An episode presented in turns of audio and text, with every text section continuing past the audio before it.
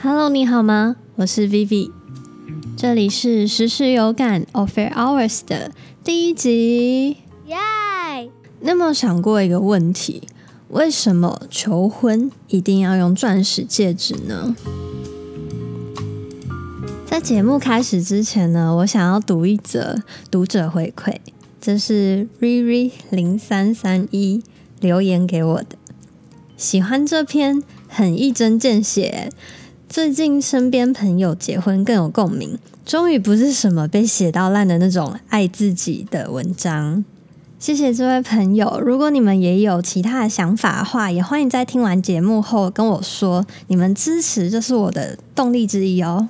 然后呢，还有今天这集节目的完整内容啊，同时会发布在 v o v Air 的官方网站上面，有需要的话可以前往 V O F F Dash。A i r dot com 搭配服用哦。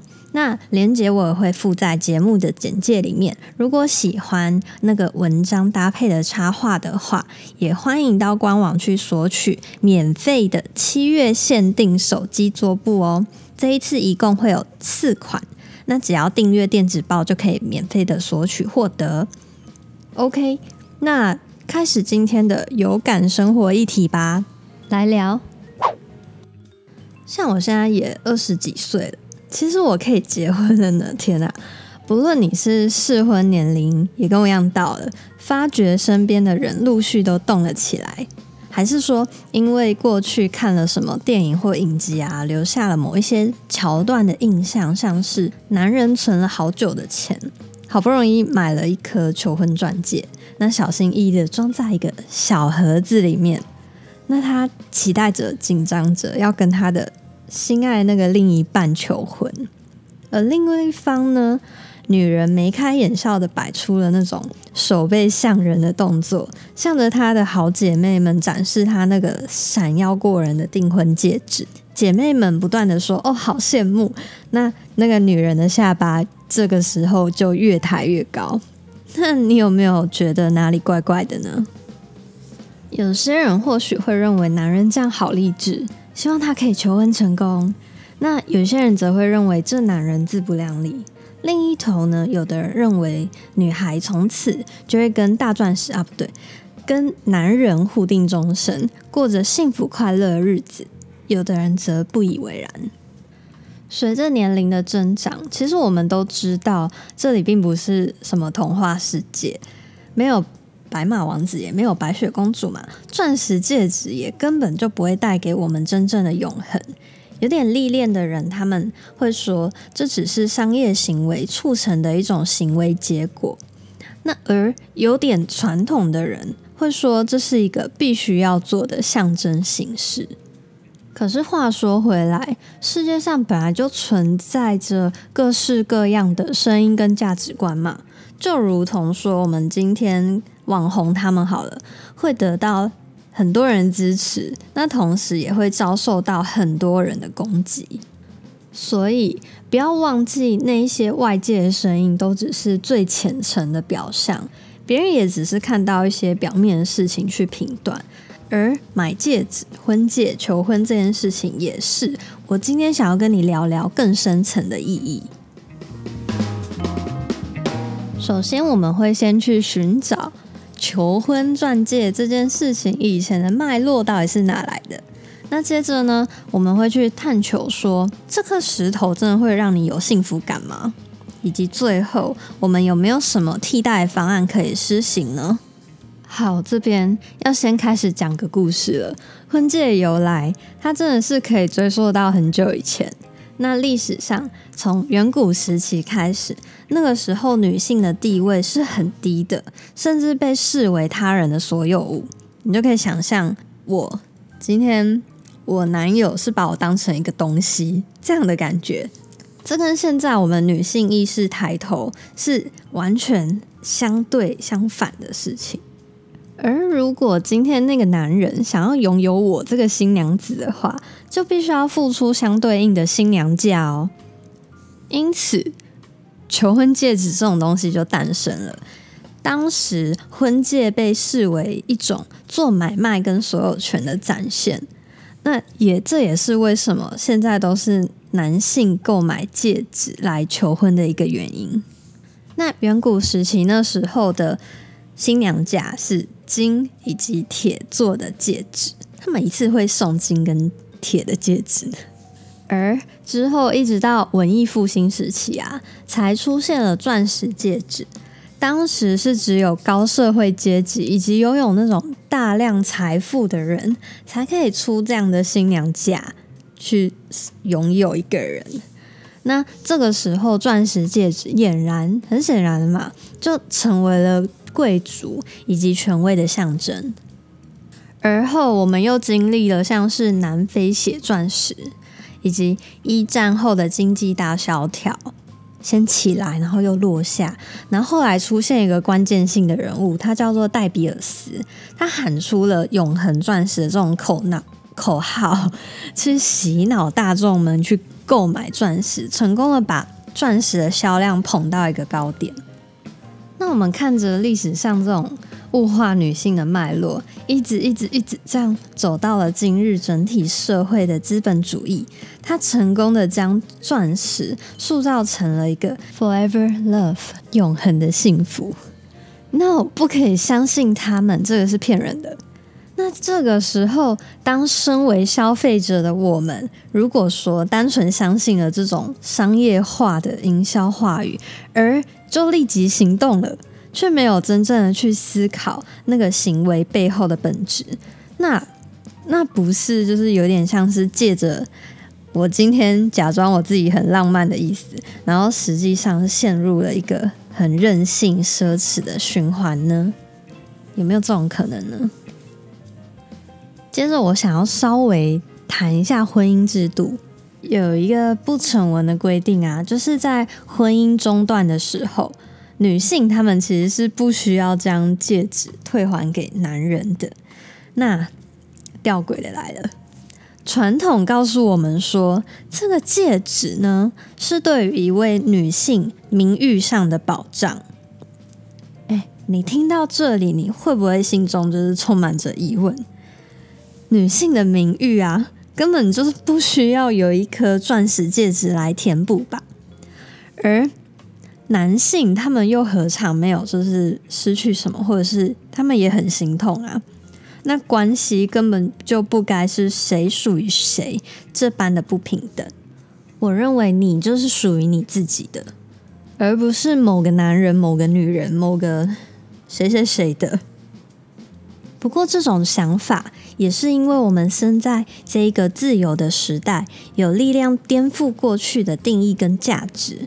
现在我们都是有权利选择跟尊重，但拒绝与自己观念不合的人事物站在一块。这也很像前阵子在吵的那个中立的人不该选择中立，你应该要选择表态。中立就是没有在选择啊。好，举一个更日常的例子，我今天男生问你要吃什么好了，然后结果你回答。嗯，都可以啊，这种这种也是。而曾经有学者针对美国的研究啊，发表了一项有趣的现象。那早期若是有一对男女，他们购买了昂贵的戒指，并举办了那种很奢华的婚礼，他们的婚姻持久度却会远远的比花费少的夫妇低。且因为债务压力的关系，影响了两人相处的品质，因而大大的提高了离婚率。当然，这只是压倒骆驼的其中一根小小稻草。若要将两人关系的破裂归咎，只就是这样归咎到一颗钻石戒指身上的话，那实在是有够太片面。但我们仍然，仍然。仍然是可以透过这一些所见所闻和种种的足迹，反思什么事情对于感情和婚姻才是真正有意义的。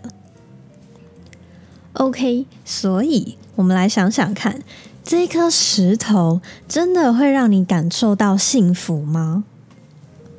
举个例好了，我工作的时候啊，在做设计的时候。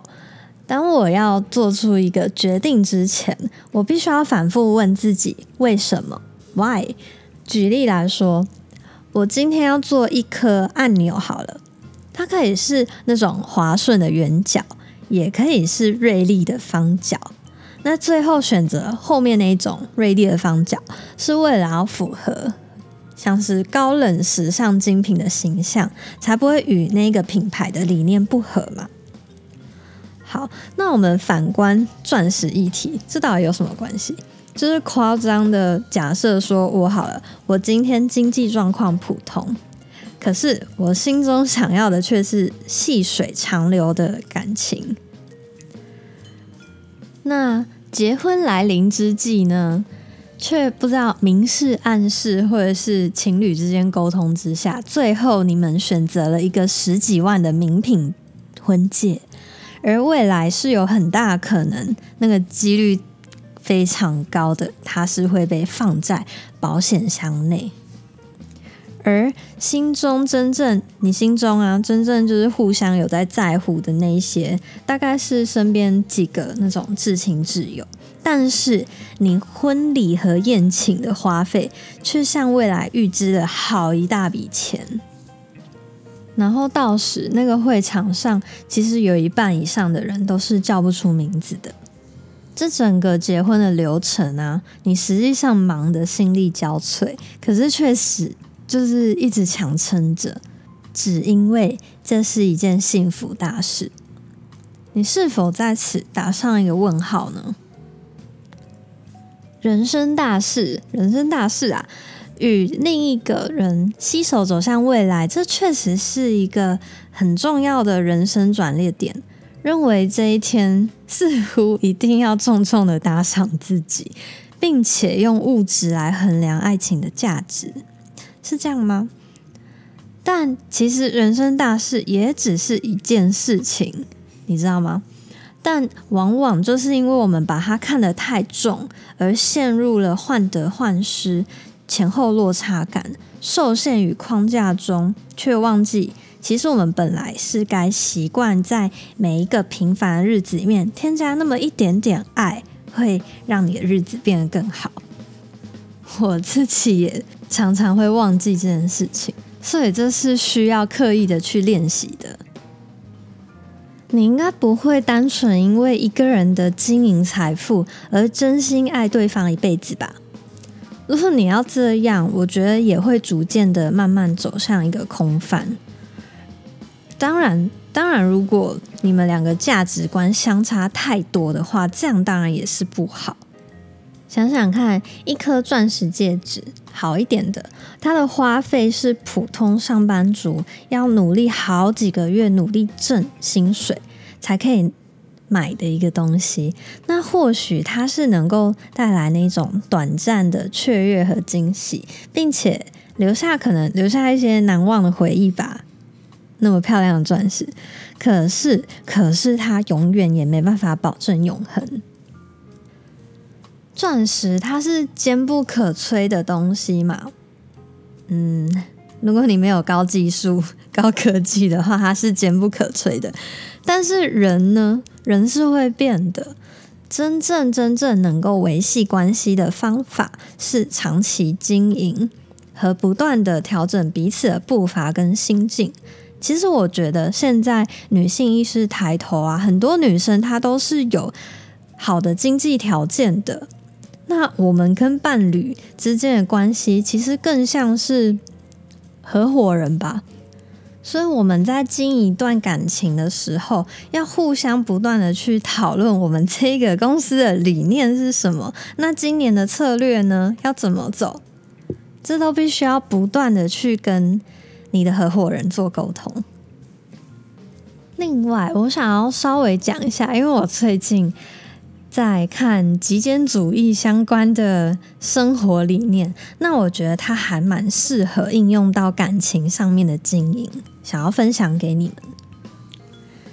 在二次世界大战以后啊，西方艺术的领域中，极简主义 （minimalism） 是一场艺术运动。这场运动啊，它随着时间慢慢慢慢的内化到了我们的生活当中。而近年来，因为资讯爆炸以及人类生活相对安定的关系呢，我们每天都接受到那种数以万计的商品跟消息。这个时候，极简主义的生活哲学透过了像是网络的 KOL 啊的传播，掀起了一股清流，或者说浪潮。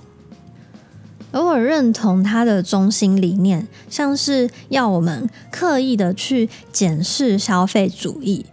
我们其实啊，并不需要拥有太多，便可以得到最大化的快乐。有时候就是拥有的太多了。只要你将重点摆在敢于在其他的方面去追求、追寻幸福，像是人际关系啊、体验或者是心灵和关怀等等，舍去多余的让你分心的事物，让你。聚焦在那一些让自己真正感到有价值和热情的所在这件事情。所以呢，当你试图拿起那一颗钻石的时候，可以先问问看自己：这一颗钻石真的真的值得加入你的人生吗我们延伸来看，其实那一颗钻石不一定是今天我们提的可能求婚钻石，它可能是你日常生活中突然又想要买的一个包包、鞋子，或者是多余的一些杂念，其实都可以当做是钻石，去这样子问自己、自问自答：你真的需要它吗？为什么需要它？等等。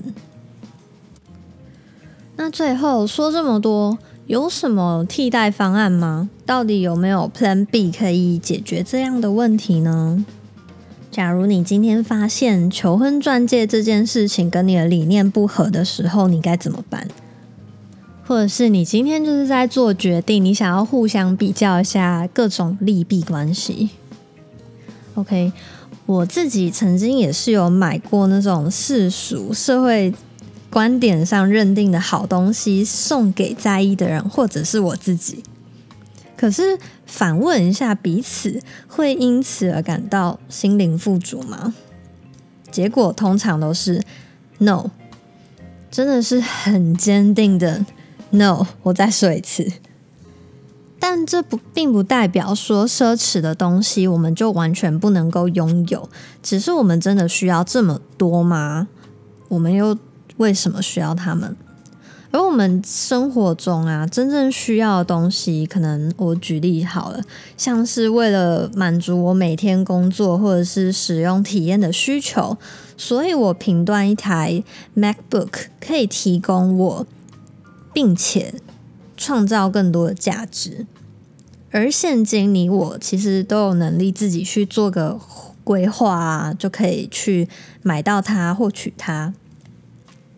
可是，当我们正在回想，就是真正令你感到快乐的东西是什么？